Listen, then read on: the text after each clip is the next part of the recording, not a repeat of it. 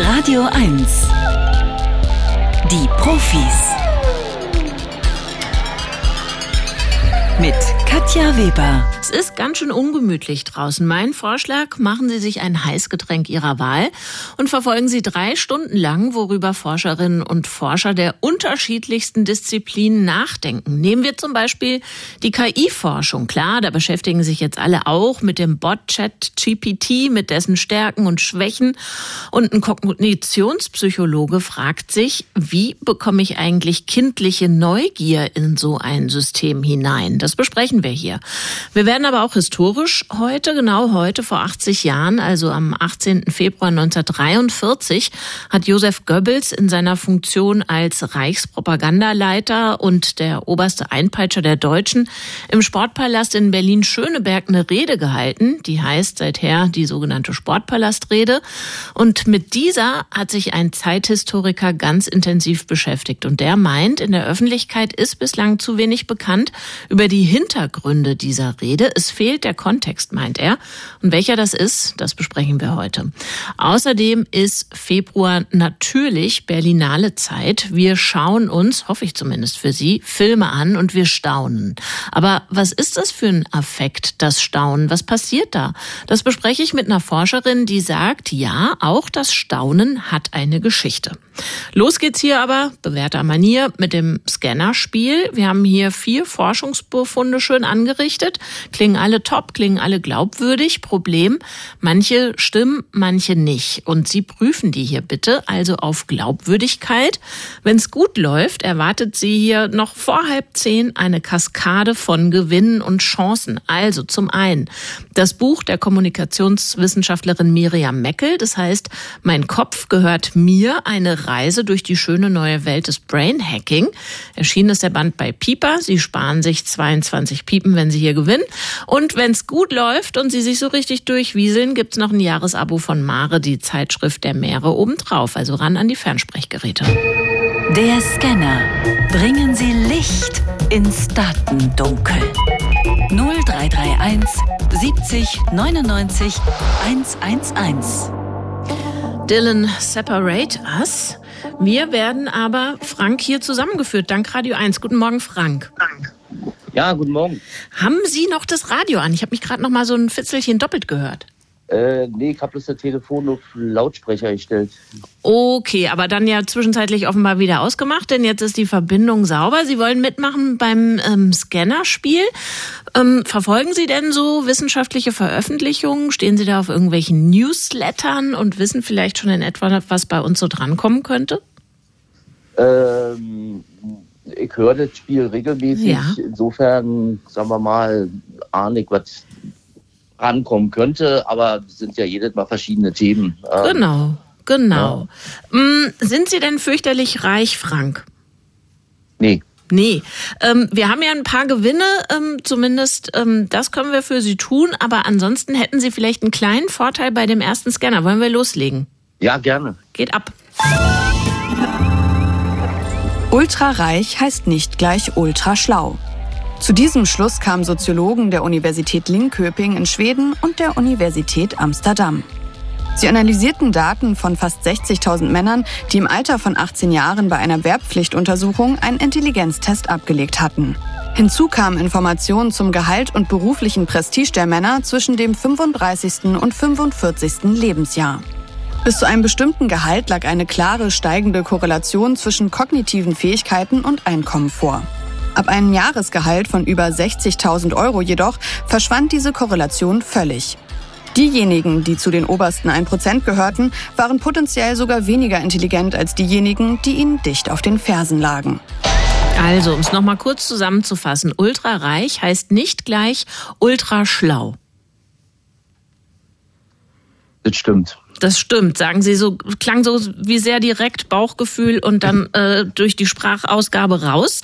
War es auch so oder haben Sie schon mal was dazu gelesen oder Anhaltspunkte?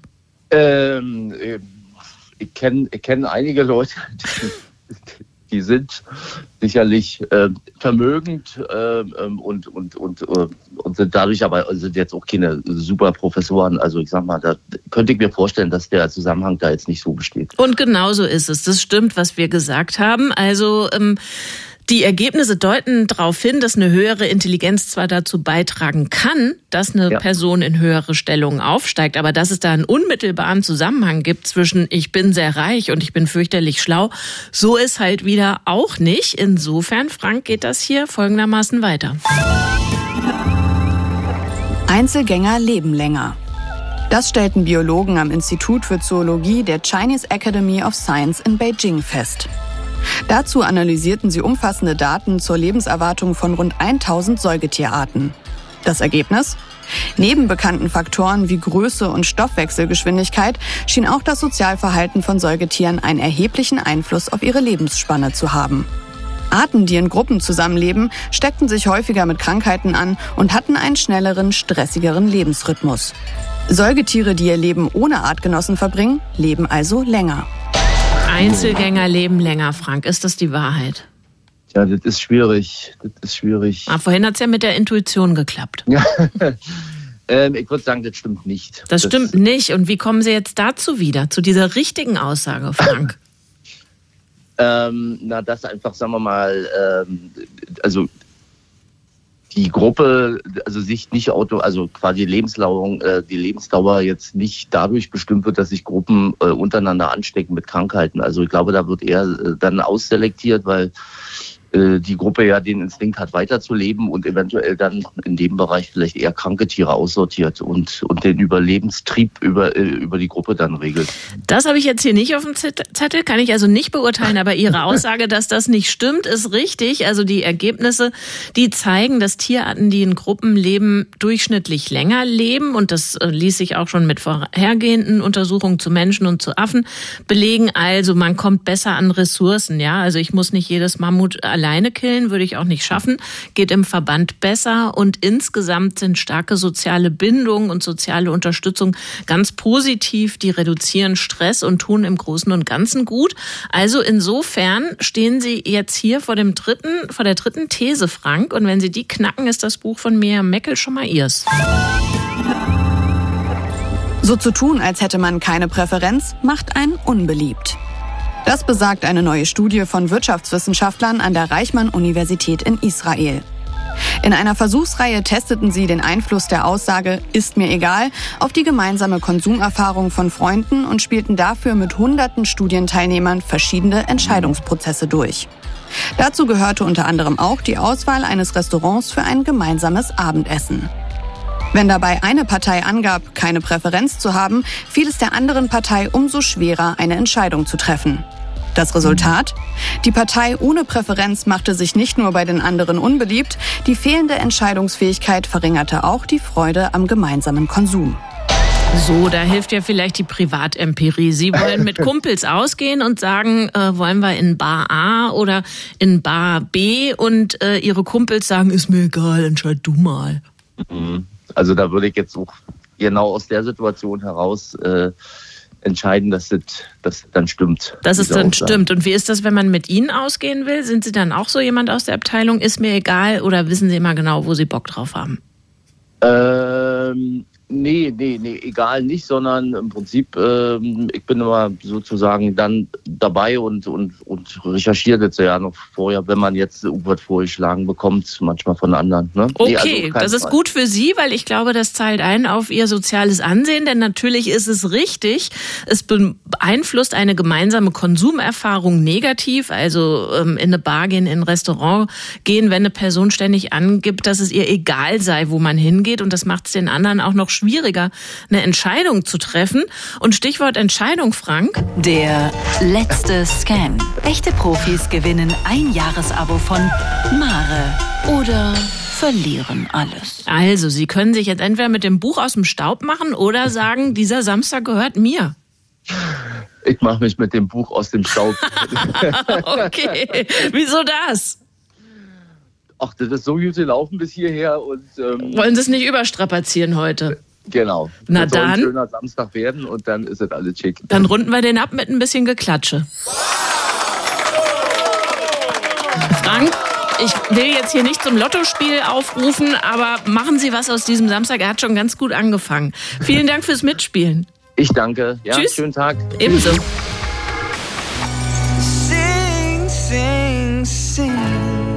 Singen tut er noch nicht, der Chatbot, aber Travis hier auf Radio 1. ChatGPT ist seit ein paar Wochen das Thema, ein Algorithmus des US-amerikanischen Unternehmens OpenAI, der in Textform zuvor eingegebene Fragen beantwortet, mitunter auf so einem hohen Niveau, dass die Idee, Semester- oder Abschlussarbeiten schriftlich erstellen zu lassen, an einigen Unis seither schon ausgesetzt worden ist. Solche Systeme probieren gerade viele Privatleute aus in aller Welt, aber natürlich auch Forscherinnen und Forscher. Und mit einem Kognitionspsychologen, der verstehen will, wie der Algorithmus tickt, mit ihm spreche ich gleich darüber, wieso Franziska Giffey in einem dieser Systeme noch Familienministerin ist.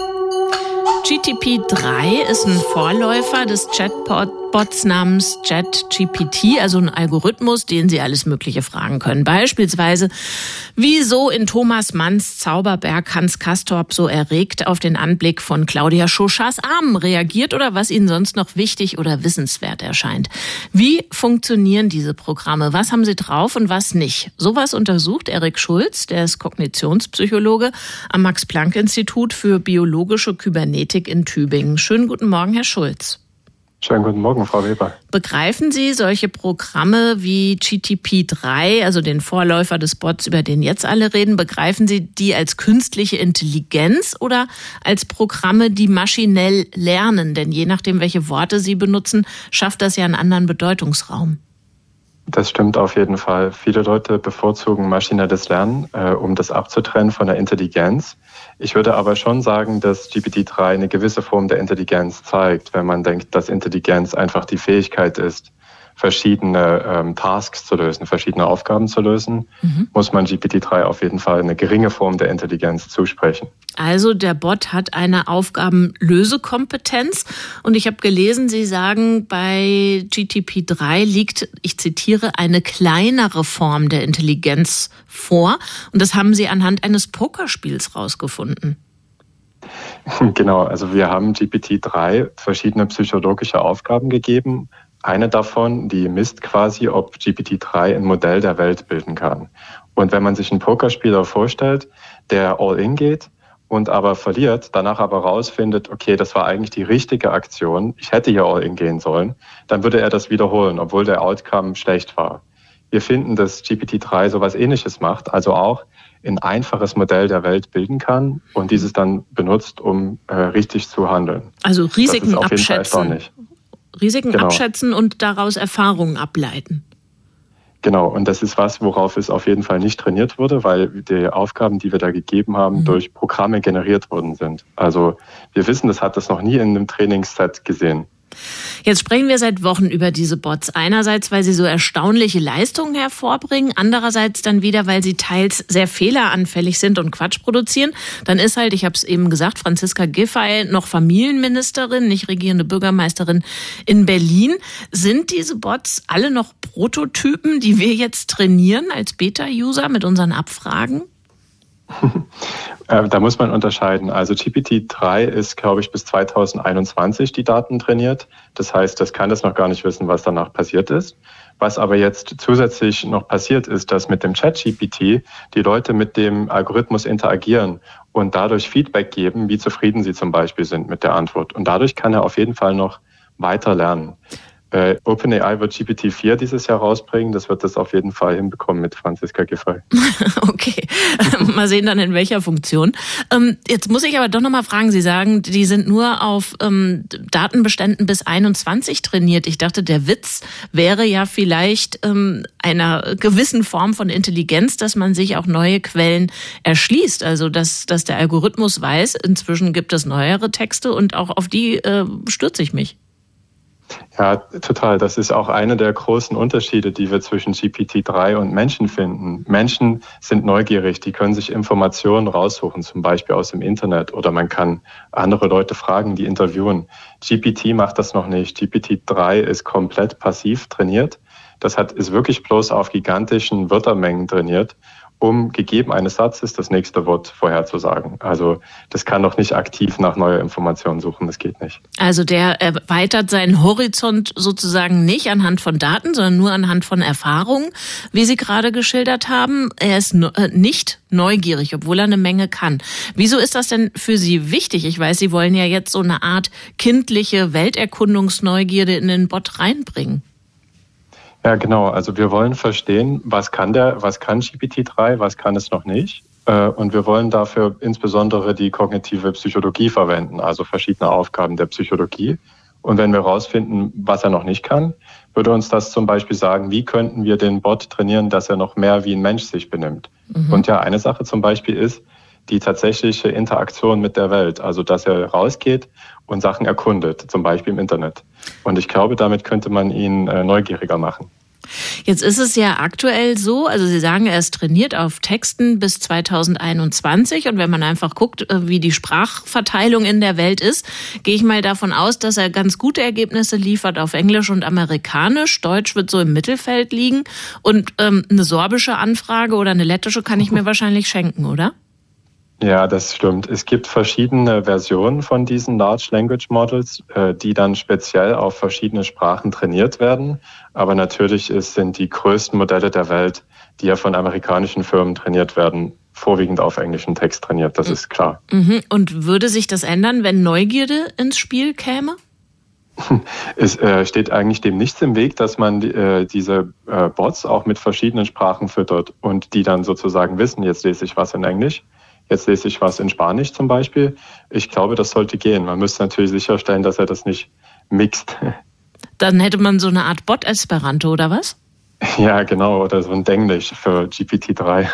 Okay, doch noch einige offene Fragen. Erik Schulz arbeitet dran, welche davon zu beantworten. Er ist Kognitionspsychologe am Max-Planck-Institut für biologische Kybernetik in Tübingen und mit ihm habe ich über das gesprochen, was Chatbots können und was sie nicht können und was sie auch noch nicht haben, nämlich Neugierde. Besten Dank für das Gespräch, Herr Schulz. Vielen Dank, Frau Weber. Das Asylrecht in Deutschland ist ein von der Verfassung geschütztes Recht. Aber der Weg zu einer Anspruchnahme, der hat was von der Lotterie, sagt Rüd Kopmanns in seinem neuen Buch Die Asyllotterie, eine Bilanz der Flüchtlingspolitik von 2015 bis zum Ukraine-Krieg. Er leitet die Forschungsabteilung für Migration und Integration am Wissenschaftszentrum Berlin für Sozialforschung und er ist Professor für Soziologie und Migrationsforschung an der Humboldt-Universität zu Berlin. Schön Schönen guten Morgen, Herr Kopmanns. Ja, guten Morgen. Sie vergleichen Menschen, die es an die europäischen oder an die deutschen Außengrenzen schaffen, mit Menschen, die von einem Zufall profitieren. Wieso? Naja, weil das, äh, der Zugang zum europäischen Asylrecht äh, beruht, wie Sie schon sagen, äh, auf äh, das Vermögen, äh, es sich an den europäischen Grenzen durchzuschlagen. Äh, und das hat zur Folge, dass Menschen, die flüchten müssen aus, aus Ländern, von wo es keinen Zugang nach Europa gibt, wie zum Beispiel Jemen, überhaupt keine Möglichkeit haben, Asyl in, dort in Europa zu bekommen.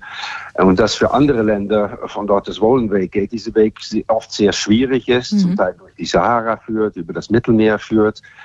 Und das hat zur Folge, dass es eigentlich nur junge, gesunde, männliche Personen äh, aus relativ gesehen wohlhabenden Familien äh, sind, die die Schmuggler bezahlen können, die sich äh, an die europäische Grenze melden können. Mhm. Und nur diese Leute bieten wir dann Schutz.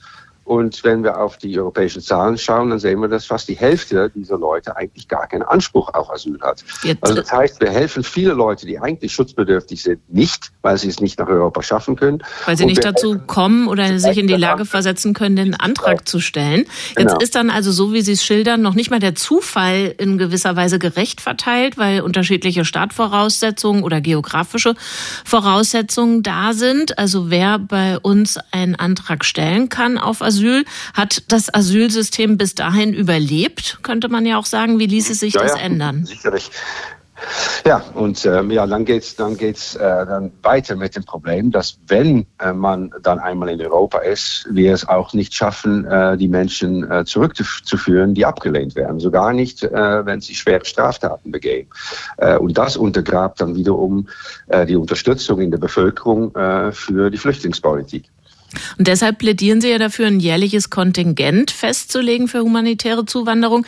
Ich will Sie jetzt noch gar nicht mit der Frage nach der Größe des Kontingents quälen. Ähm, das würde, glaube ich, zu weit führen. Aber erstmal einfach nach der Organisation fragen.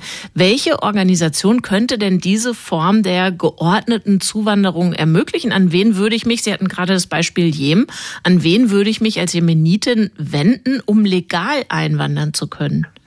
Äh, das ist einfach, äh, die Antwort ist relativ einfach, äh, weil es gibt solche humanitäre Aufnahmen bereits, ähm, allerdings in einem sehr begrenzten Umfang.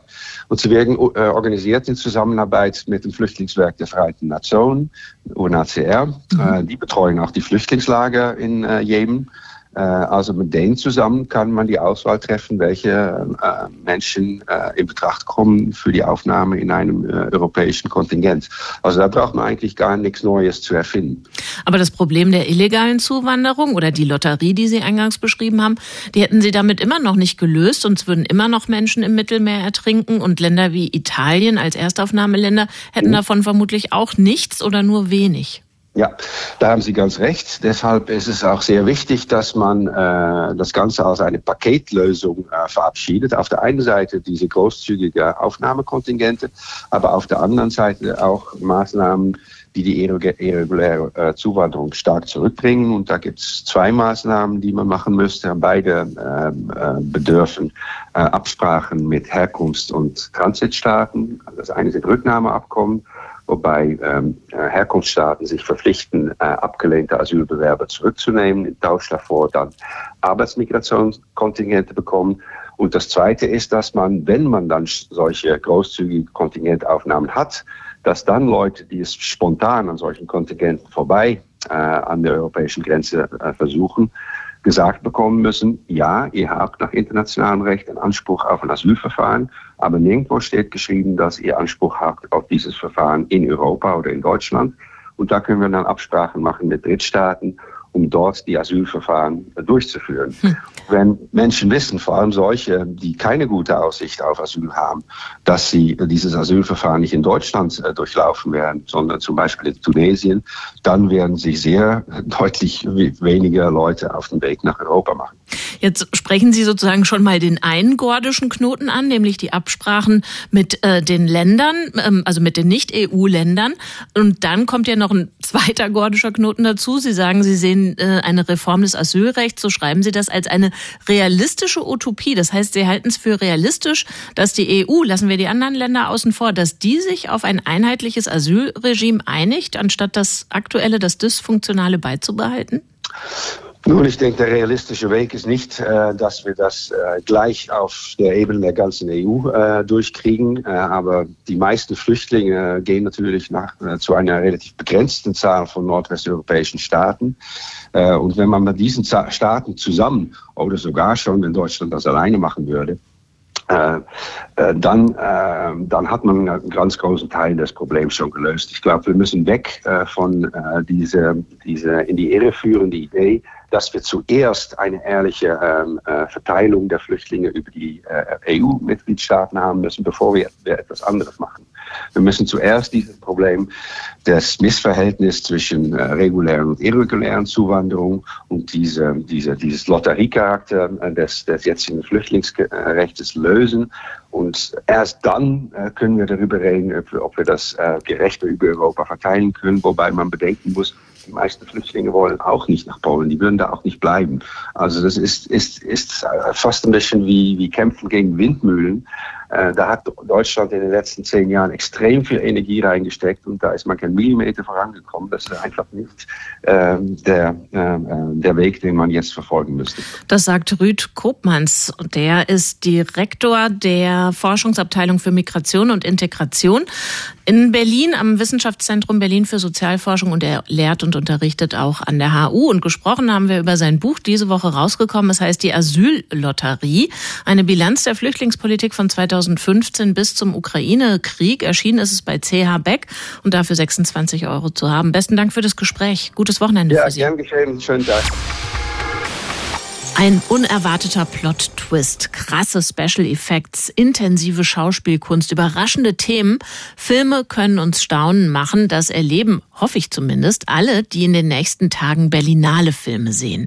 Wenn Sie denken, Staunen ist was Angeborenes, dann staunen Sie jetzt vielleicht, wenn Sie hören, dass die Literaturwissenschaftlerin Nicola Gess sagt, nee, Staunen lernen wir. Sie hat an der Universität Basel verschiedene Forschungsprojekte zum Staunen geleitet und ein Buch zum Thema verfasst. Es heißt Staunen, eine Poetik. Guten Morgen, Frau Gess. Guten Morgen. Was ist Staunen denn eigentlich? Würden Sie sagen, das ist eine Emotion oder ist das das genau das, was vor der Emotion liegt? Also bevor ich mich entscheide, ich freue mich jetzt, ich ärgere mich jetzt. Sowohl als auch. Also ähm, interessant ist am Staunen, dass es auch als ein kognitiver Affekt sich beschreiben lässt. Das heißt, wir haben sozusagen die affektive, die ganz unmittelbare sinnliche Dimension, aber wir haben gleichzeitig auch ein kognitives Element äh, im Nachdenken über das, was mich da so ähm, affiziert hat. Mhm. Das heißt, Und beim Staunen fahre ich zweigleisig? Genau, also man kann sagen, dass das Staunen diese zwei Momente verbindet, also die unmittelbare Sensation, quasi die sinnliche Ansprache und die Kognition, das Nachdenken über das, was mich da äh, unmittelbar affiziert. Ich habe es gerade angesprochen, Sie sagen, dass wir das Staunen lernen. Wie können Sie das denn abgrenzen von einer angeborenen Eigenschaft? Naja, so ganz so ist es nicht. nicht. Nicht unbedingt ich sage, dass man das Staunen lernen kann, sondern ich habe mich ja viel mit der Kulturgeschichte des Staunens beschäftigt und ähm, unter anderem dann dazu gearbeitet, dass es in der Tat unter anderem im 18. Jahrhundert, aber auch zu anderen Zeiten solche Positionen etwa in der Philosophie oder der Kunsttheorie gab, die ähm, ein, ein angeborenes, ein naives, ein erstes Staunen unterschieden haben von Staunen als eine Haltung, die man äh, lernen und lehren kann, die sich kultivieren lässt das ist dann sehr nah an dem, was wir heute vielleicht so als Meditation beschreiben oder ähm, teilweise auch in den Bereich geht, der heute als Achtsamkeit beschrieben wird. Aha, was haben denn Staunen und Achtsamkeit miteinander zu tun? Da hätte ich eher gedacht, das sind konträre Dinge. Na, das kommt eben ganz drauf an, wie man Staunen jeweils auffasst. Aber in diesen Kontexten geht es dann darum, dass man ähm, über das Staunen, also das Staunen dann verstanden wird als eine Haltung zu den Dingen, die einen wieder äh, lehrt, quasi die Dinge so zu sehen, als sähe man sie zum ersten Mal. Mhm und auf diese Weise eine neue sinnliche und sinnlich intensive Erfahrung zu machen, die man sich vorher durch die bloße Gewöhnung äh, verstellt hat. Das hat aber natürlich auch viel mit so Projektionsdynamiken zu tun, wenn man dann sagt, na ja, ich will die Welt wieder sehen, wie sie ein Kind gesehen hat. Das ist natürlich eine Position, die man sozusagen ex post als Erwachsener zurückprojiziert ähm, auf die Vorstellung, wie das Kind die Welt betrachtet. Das hat natürlich auch viel mit so einer Sehnsucht zu tun, die Welt wieder als wieder verzaubert zu erleben und so weiter. Also da schlittert man manchmal ein bisschen nah an, an Kitsch oder Esoterik natürlich auch entlang. Sie haben auch untersucht, wie das Staunen historisch bewertet worden ist. Wir halten das Staunen heute, so ist zumindest mein Eindruck, für eine gute Sache, so wie Sie das vorhin auch ausgeführt haben. Wer staunt, zeigt, ich bin offen, ich bin ansprechbar für neue, für unerwartete Situationen. Sie sagen aber, das war nicht immer so. Staunen hielt man auch mal für dumm. Das stimmt, ähm, das war nicht immer so. Das ist äh, ganz interessant, dass sich im Jahrhundert der Aufklärung etwa die ähm, Positionen zum Staunen durchaus wandeln. Am Anfang stand ja äh, in der Philosophie die Vorstellung, Staunen ist der Anfang der Philosophie, ist Motor des Erkenntnisgewinns und in dieser Weise wurde Staunen auch zum Beispiel im 16. und 17. Jahrhundert durchaus positiv wertgeschätzt. Aber irgendwann mehren sich die Stimmen, die so eine Art Misstrauen geben, gegenüber dem Staunen haben. Und das hat zwei Gründe. Der eine Grund ist, das Misstrauen, Staunen ist vielleicht so ein, ein zu ähm, reizvoller Affekt. Also es gibt vielleicht ähm, die Gefahr, dass man in diesem Affekt verharren möchte, weil der Reiz so intensiv ist, dass man den im Grunde genießt und da gar nicht raus will. Ein anderer Aspekt ist die äh, Vorstellung, mh, hm, Staunen band ein eigentlich, arretiert ein und lässt einen gar nicht weiterschreiten, den nächsten Schritt machen eigentlich zur Wissenssuche, zum Erkenntnisgewinn. Das sind zum Beispiel zwei Befürchtungen, die der Philosoph Descartes mit dem Staunen verbindet. Und äh, ein dritter Aspekt ist dann im 18 19. Jahrhundert, dass gesagt wird, naja, Staunen, das machen doch nur die Dummen, das ist so eine naive Haltung, das machen die Kinder, das machen die Ungebildeten. Und das wird dann abgegrenzt von ähm, einem Affekt wie beispielsweise der Neugier, von dem dann gesagt wird, eigentlich ist das, was uns zum Wissen treibt und das Staunen, das ist eigentlich, das verbindet sich mit Wunderglaube, mit Aberglaube, Irrationalität und so weiter. Das heißt, da gibt es durchaus eine ambivalente Haltung gegenüber dem Staunen. Schauen wir uns jetzt mal genauer das Staunen beim Angucken von Filmen an. Da arbeiten ja für so einen Film, für eine Produktion die unterschiedlichsten Gewerke zusammen, die uns dann zum Staunen bringen können. Seit Beginn der Filmgeschichte, also seit fast, keine Ahnung, 130 Jahren, wird das ja alles immer ausgefeilter.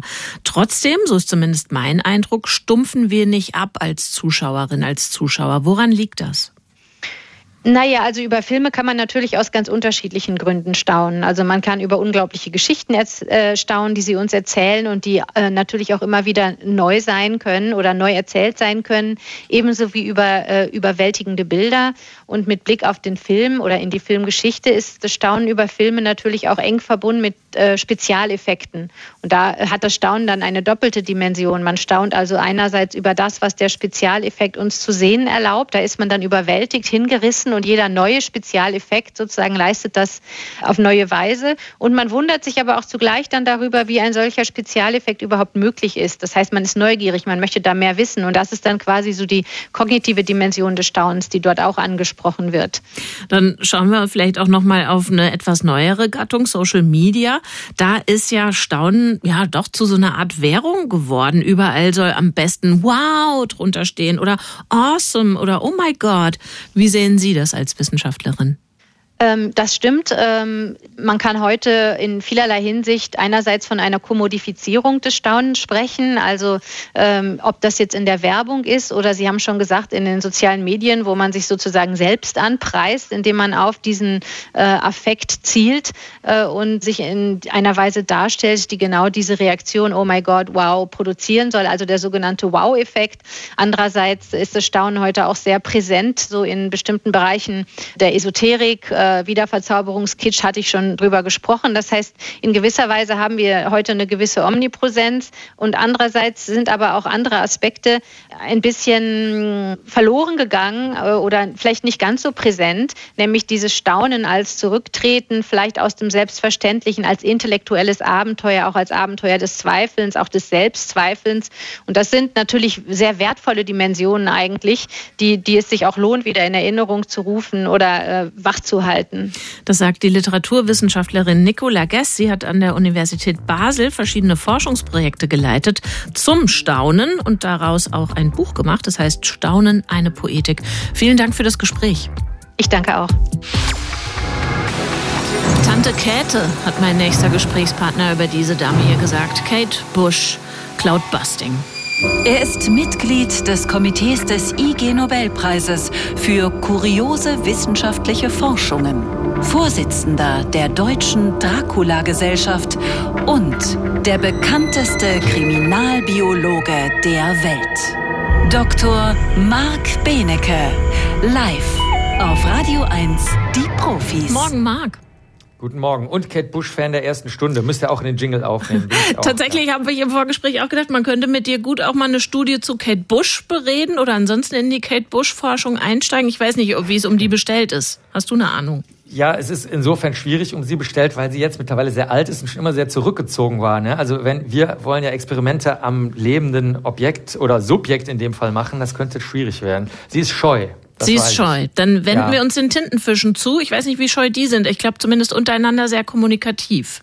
Kann sein, muss aber nicht sein. Es gibt auch sehr einzelgängerische, besonders die großen Achtarmigen, die hm. Äh, boxen sich sogar regelrecht gegenseitig oder auch Fische, die um sie rumschwimmen, die wollen ihre Ruhe haben und sind öfter mal mürrisch. Ist aber in diesem Fall hier total egal, weil die Kollegen und Kolleginnen aus äh, Kanada haben sich überlegt, wie man Du hast das vorhin Tintenfischhäuser im Vorgespräch genannt, wie man sozusagen Tintenfischhäuser bauen kann. Also Häuser, die nicht mehr die ganze Energie einfach aufnehmen, wenn man es nicht möchte, wenn die Sonne drauf knallt oder die ihnen das Licht irgendwie verstreuen an Stellen, wo es dann zu hell ist und einem ins Auge scheint, sondern wie man anhand von Tintenfischhauttechnik eine perfekte Gebäudehaut bauen könnte. Ehrlich gesagt sind es Fenster, riesige Fenster. Man kann natürlich auch alles nur aus Fenstern bauen, in denen man verschiedene Schichten einbaut. Die Tintenfische haben nämlich verschiedene Schichten. Die haben so eine Art, so eine Art Hinter Untergrundleinwandschicht und dann mhm. haben sie eine Schicht, da ist der eine Farbstoff drin und da ist der andere drin und dann können die sich super schnell an ihren Untergrund anpassen, sowohl farblich als auch äh, von der von der Form her. Also wenn da so kleine Pünktchen auf dem Boden sind, können die das auch.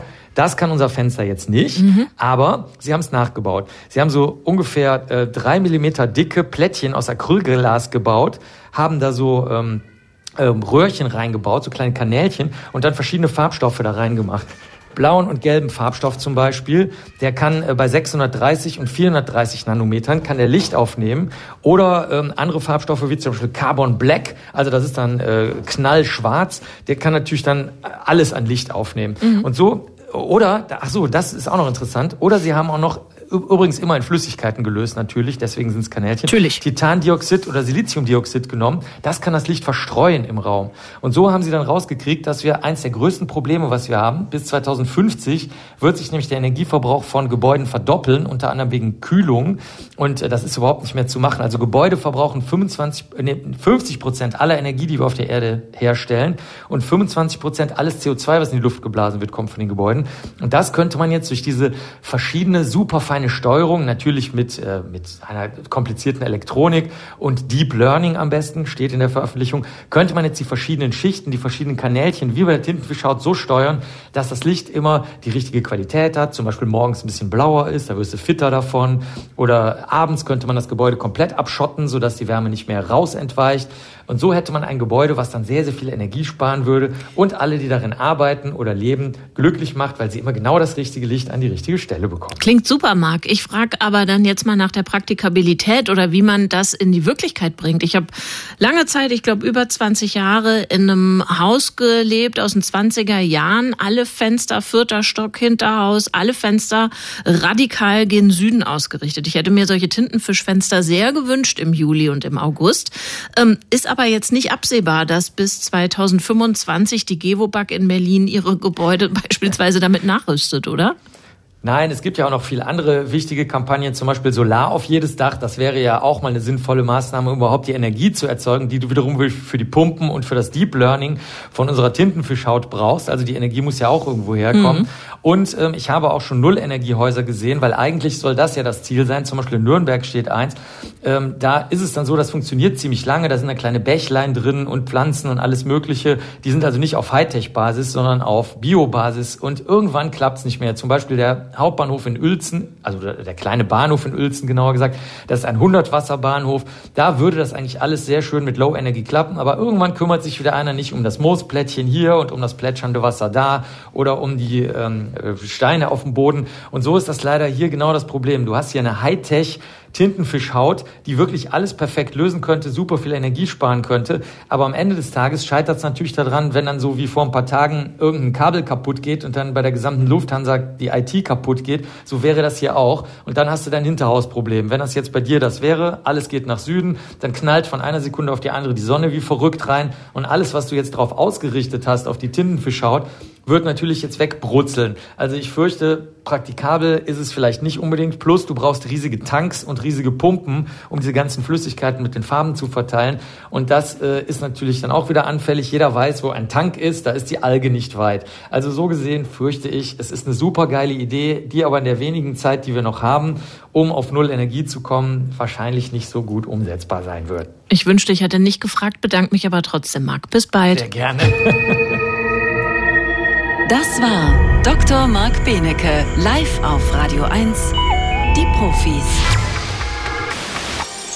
Sollten Sie heute in Berlin unterwegs sein, in der Potsdamer Straße auf Höhe der Hausnummer 172, dann sage ich Ihnen dazu, dort stand der Sportpalast. Und der wurde heute vor 80 Jahren zum Austragungsort der sogenannten Sportpalast-Rede von Josef Goebbels. Bis heute gilt diese Rede des Demagogen als mustergültiges Beispiel der Manipulation von Massen. Stimmt so nicht, sagt der Zeithistoriker Peter Longerich. Der war lange Zeit Professor für moderne Geschichte an der University of London und er hat sich über Jahrzehnte beschäftigt mit NS-Geschichte und Shoah. Und in dieser Woche ist sein neues Buch erschienen zur Sportpalastrede 1943. Goebbels und der totale Krieg. Und da fasst er den aktuellen Forschungsstand nochmal zusammen. Guten Morgen, Herr Longerich. Morgen, Frau Weber. Erstmal zum historischen Kontext. Die Schlacht von Stalingrad ist zum Zeitpunkt der Rede verloren unter enormen Verlusten auf beiden Seiten. Und Goebbels räumt die Niederlage auch ein in seiner Rede. Das soll dazu dienen, noch mehr Gefolgschaft, noch mehr Vernichtungswille freizusetzen, auch den Willen zur Selbstvernichtung, richtig?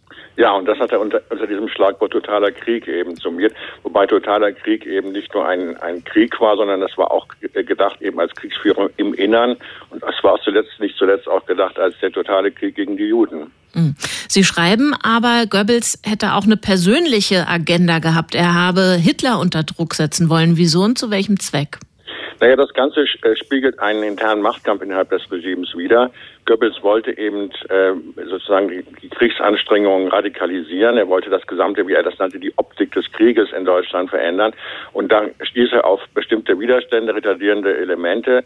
Unter anderem war Hitler von dieser Idee nicht so überzeugt und er versuchte nur mit dieser mit dieser Rede und diesem propagandistischen Aufwand äh, einen psychologischen Druck auf seine Widersacher und auch auf Hitler auszuüben. Aber wo hätte er im Inneren sozusagen die Kriegsbemühungen noch verstärken können? Das ist doch zu diesem Zeitpunkt schon der Fall. Fall. Da sind ja alle involviert. Naja, es ging um bestimmte Punkte, wie zum Beispiel Stilllegung von äh, Fabriken, die also für nicht kriegswichtigen Bedarf produzierten. Es ging um die Ausweitung der Frauenarbeit. Äh, aber vor allen Dingen ging es eben darum, das Erscheinungsbild äh, des Landes völlig auf den Krieg äh, einzustellen. Das heißt also, die Idee war, im Grunde genommen sollte jeder, der da unterwegs war, von morgens bis abends an nichts anderes denken, als an, an, an daran, wie er den, was er für den Krieg tun könnte. Mhm. Und alle anderen Dinge wie äh, äh, Fragen nach dem Kriegsende, Sorgen und so weiter, Zweifel an der Kriegsführung sollten dann natürlich unterdrückt werden. Jetzt gilt diese Rede als Beispiel der Massensuggestion und tatsächlich, da sind ja 14.000 Menschen im Sportpalast und die jubeln frenetisch ihren eigenen Tod herbei. Aber Sie sagen, stimmt so nicht. Wir müssen bedenken, dass diese 14.000 bei einer Choreografie inszeniert werden, also als Statisten sozusagen. Naja, der Sportpalast war ja seit Ende der 20er Jahre, wie die Nazis das nannten, die Kampfstätte der Bewegung. Also man kannte äh, diese, diese Art von Veranstaltung. Das Publikum bestand wie immer im Kern aus äh, alten Berliner Nationalsozialisten. Also die wussten ganz genau, was da von ihnen erwartet wurde. Die brauchten das nicht jetzt vorher extra einzuüben. Das kannten sie aus, aus, aus ihrer Routine. Zumal Goebbels ja äh, wenige Tage vorher, am 30. Januar, schon einmal eine Sportpalast-Kundgebung durchgeführt hatte mit dem gleichen Publikum. Hm oder auch den totalen Krieg schon propagiert hat. Also im Grunde genommen wusste man ganz genau, worum es da ging. Und Sie sagen, wir verwechseln so eine Inszenierung nachträglich gerne mal mit dokumentarischem äh, Material. Mich erinnert das so an das, was Sie argumentieren, an unseren Umgang in meinen Schulbüchern zumindest noch mit Aufnahmen von Leni Riefenstahls äh, Film zu den Olympischen Spielen 36 ja in meinen Schulbüchern noch viel mehr als bei Ihnen, nehme ich an.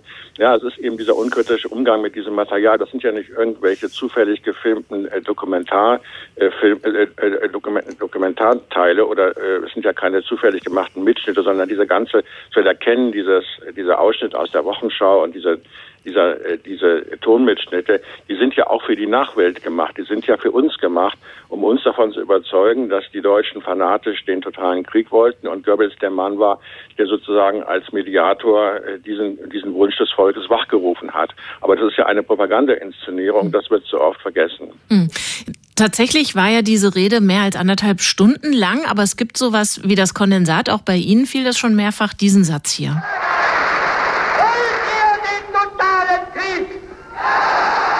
Also da schnurren ja diese anderthalb Stunden irgendwie drin zusammen, zumindest in unserer Erinnerung oder im kollektiven Gedächtnis. Das ist aber diese Frage die kürzeste von insgesamt zehn Fragen. Worum ging es in den anderen? Naja, es ging im Grunde genommen um das Gleiche, äh, nämlich darum, seid ihr bereit, sozusagen alles herzugeben, dass wir diesen Krieg nicht verlieren oder dass wir ihn gewinnen. Äh, und äh, das ist ja nur ein Ausschnitt. Man muss eben sehen, die ganze Rede ist ja so aufgebaut auf eine Zwiesprache mit dem Publikum. Das heißt, es geht von Anfang an immer darum, dass aus dem Publikum reingerufen wird, dass Goebbels darauf reagiert.